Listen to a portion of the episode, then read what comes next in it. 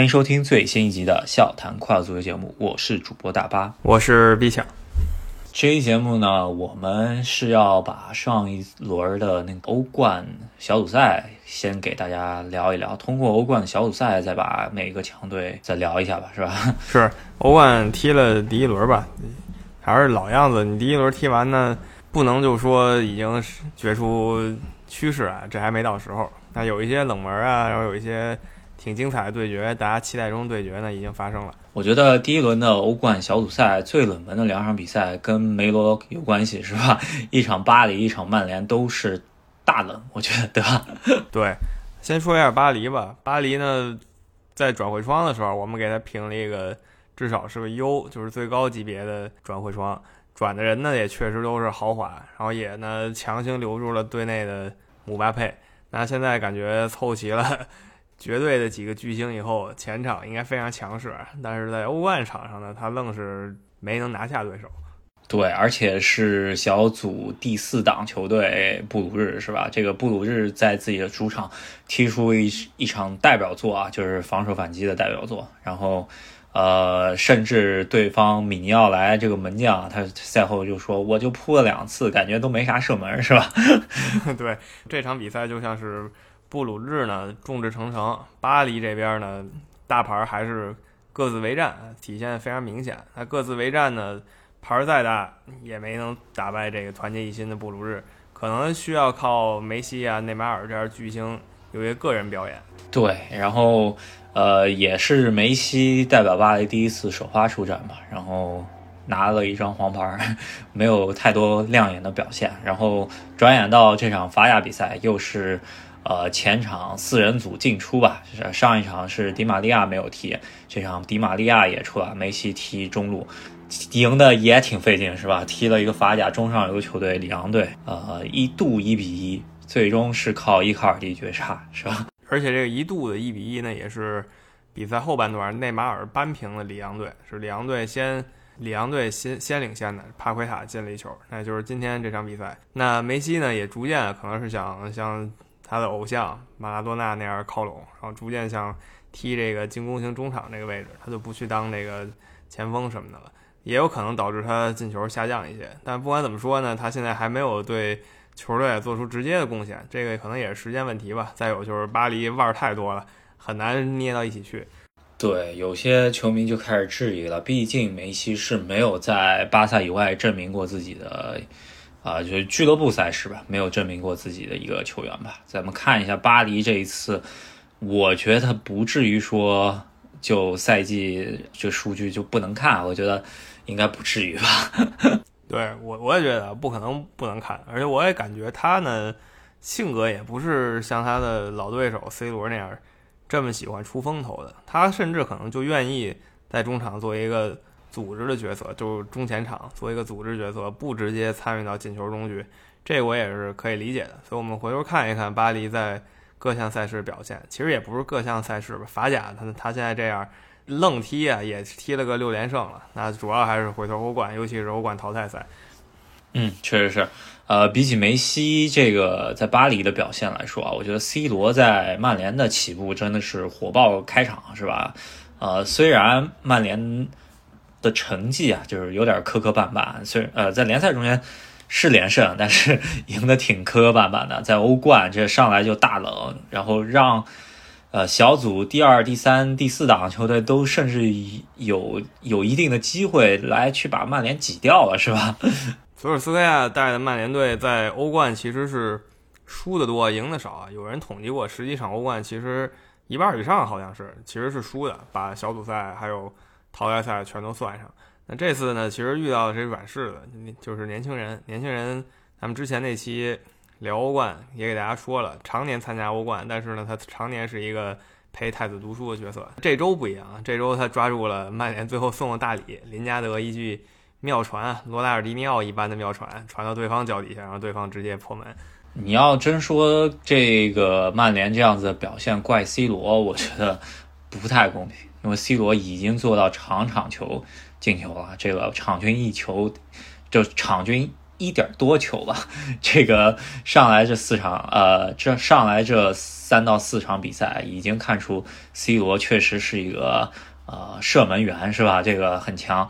呃，但是曼联整体确实表现的不怎么样，然后特别是中场后腰这个位置上面，怎么搭档怎么不灵，是吧？然后我觉得他们应该还是在等麦克托米奈复出。光看数据的话，其实这个博格巴好像传球传了挺多次，就是他就是咱们光看列表，谁助攻次数多，那博格巴贡献了不少。那联赛里呢，他整体踢的成绩上也还行。刚刚说了，就跟切尔西和利物浦啊是。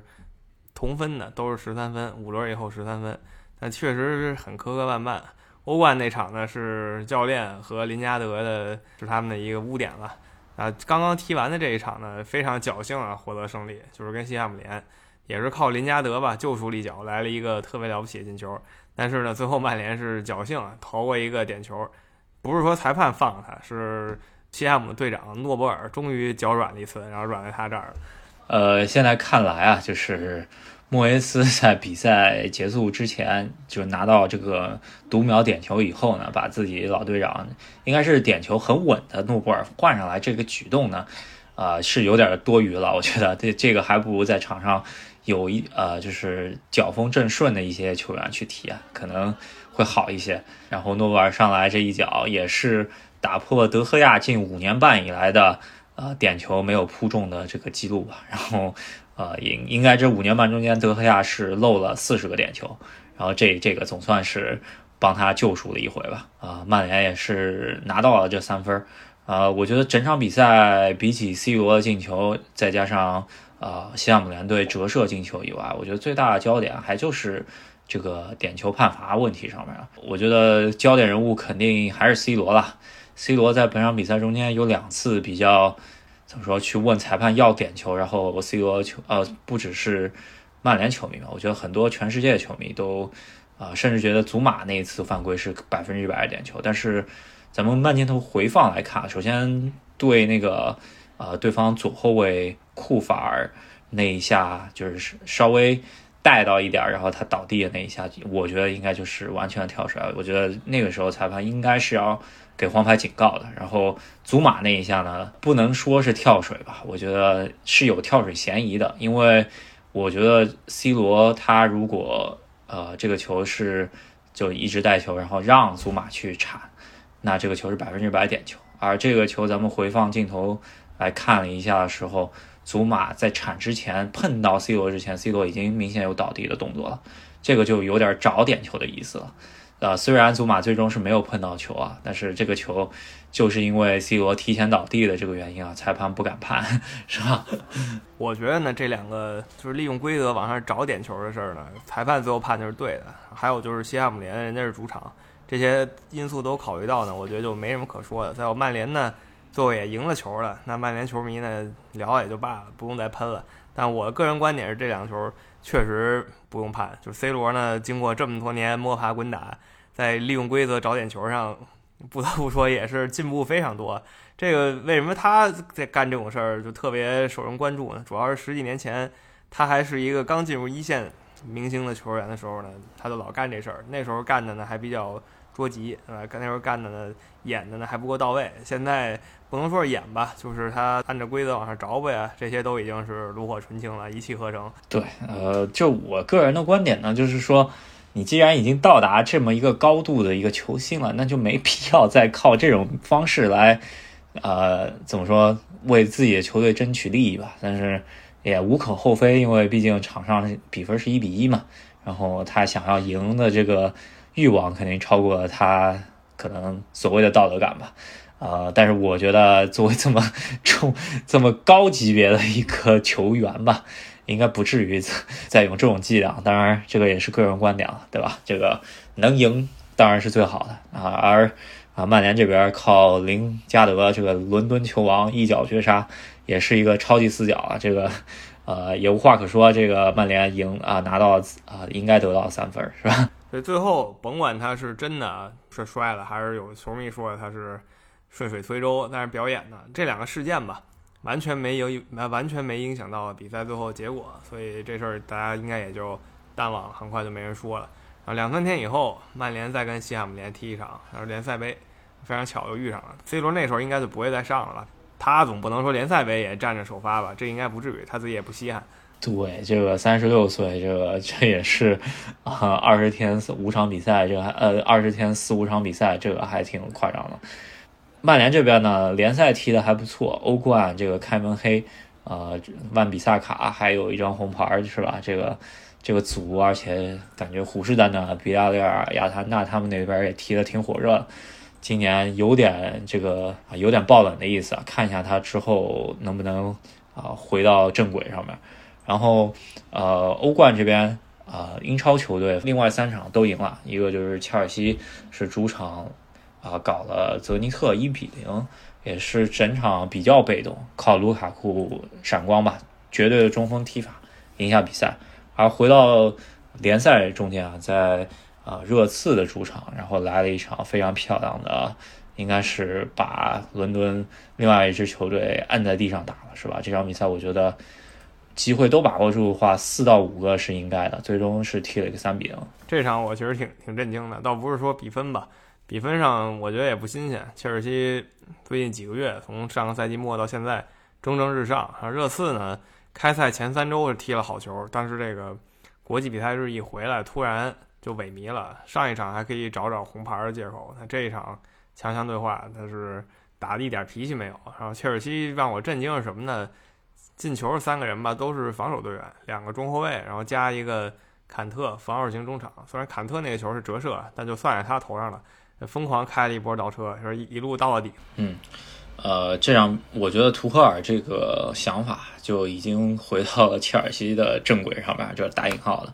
这个就是切尔西的传统啊，这个打防守反击确实打犀利，而卢卡库在这套的体系下面，加上他后后场这些怎么说能传能带的一些中中场球员来说啊，确实踢得很好。然后啊，热刺感觉后防，特别下半场以后啊，非常捉急，感觉已经后排插上的就是后腰球员，特别是像坎特替补上场，也是抓到很多机会，然后。呃，通过角球的机会也进球了，这个说明切尔西确实是防守做到滴水不漏，然后进攻的时候还是靠了一些打防守反击、定位球的一些方法把热刺给搞定了。沃尔纳还是呃符合他的水平吧，浪费两次非常好的机会，不然应该是四到五个。然后有一点就是说，这个卡哈里凯恩在。呃，留队之后呢，只在欧协杯进过一个球，然后，呃，这场比赛和孙兴民搭档，感觉两个人也没有特别来电，是吧？感觉哈里凯恩闹转会这个事情，真的是让整个事件参与的三方都是三输的一个局面。是，感觉他他呢，最后被强留下来，把热刺整个球队的心啊给打散了。你这心都不在这比赛场上，你基本也就别想怎么踢了。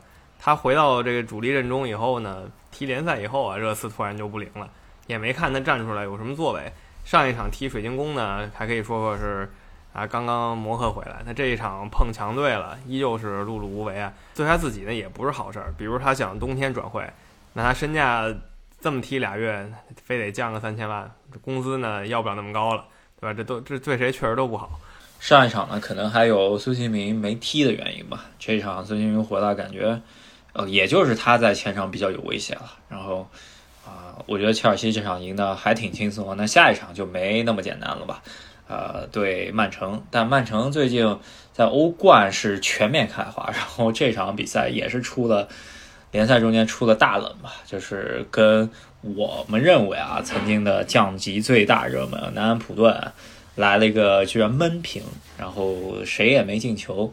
这个还挺出乎意料的，因为感觉南安普顿这个赛季在卖掉这么多人的情况下，居然防守有所提升，这个还挺夸张的，我觉得。我没想到南普顿这赛季突然就转变模式了，是吧？就变成了一个摆铁桶了，我就跟你死磕到底。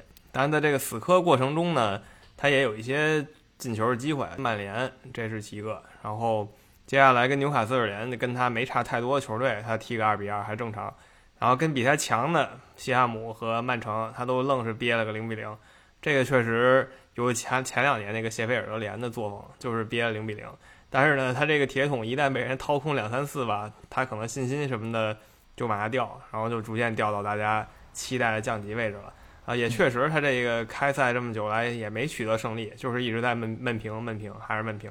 呃，这样子踢，我觉得其实就是要解决他这个进攻问题，但是进攻问题又是因为他卖了太多人的原因。但这场比赛在曼城身上拿到一分，应该就是捡着的一分吧？应该是要对于他这个赫森许许特尔这个呃非常值得夸赞的一件事情。而曼城这边啊，就是说猛攻了一场，场上这么多大牌，没有把这个。骨头给啃下来，这个还挺吃惊的。看一下下场对切尔西这个防守，他们能不能进球吧？是吧？对，这个绝对是下一轮重中之重。一个是阿森纳跟热刺的北伦敦德比，一个就是曼城跟切尔西。但曼城在周中啊，踢上这个欧洲的刚崛起的后起之秀莱比锡红牛，那杀红眼了，直接进人六个。那防守也没太顾，最后踢个六比三。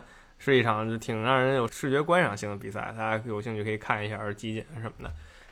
对，今年的莱比锡红牛应该是比去年弱了不少啊，这个也能进曼城三个，说明曼城后防线，呃，可能就是踢嗨了吧？我觉得阿克上场以后，感觉进攻端 是有他的，防守端漏的也挺多啊，所以说就曼城这个是替补席，如果上阿克的情况下，我觉得还是踢五后卫比较好一点。然后就是咱们要说一下这个利物浦啊，利利物浦，我觉得啊，现在来看欧洲最火的球队之一啊，一个是切尔西，一个就是利物浦啊。利物浦这个呃，特别今年这个防守呃，整个轮换啊，这个扎叔很明显，把嗯整条防线都一直在欧冠和联赛中间一直在轮换，这个是比起去年来说啊，手上的兵能用的特别多，是吧？对，这个确实。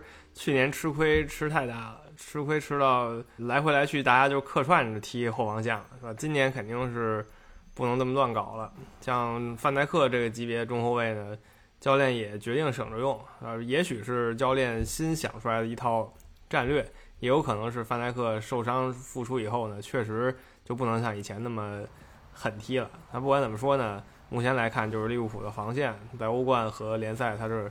混搭而来的，比如说欧冠跟米兰这场就上的马蒂普和戈麦斯，就是两个原来的范戴克搭档，他们俩搭档一次。但回到联赛，就把那个新来的科内特换上去了。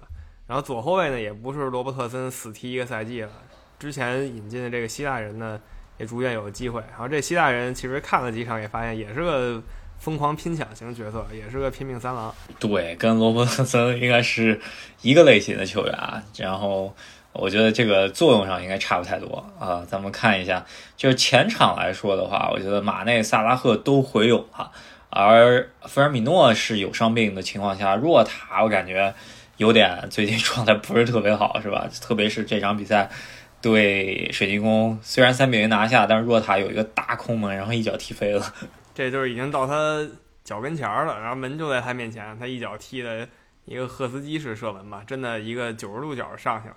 啊，但是这都是瑕不掩瑜吧？只要球队能赢的话，前场三个人有两个在状态也就可以了。啊，如果他不在的话，可以换一换人，什么奥里奇啊，什么也可以上一上。就是目前来看，利物浦是走在正轨上的，可能再多一两个人吧，让人信心更足一点。咱们看一下，我觉得利物浦这个后防线轮换还挺有意思，因为一换换四个人，之前没怎么见过啊。就是这个扎叔今年应该是。痛定思痛了，这个去年的亏不能再吃了，是吧？而呃，中场方面，科特科特斯琼斯，然后之前受伤埃里奥特，我估计两个月踢不了了。那科特斯琼斯、凯塔什么就当做一个轮换主力踢了，是吧？中场呢也还好吧，有那么六七个球员，然后三个位置。前场呢，奥里奇希望他能找回四五年前那状态吧。其实他四五年前特别强，但他有一次也是。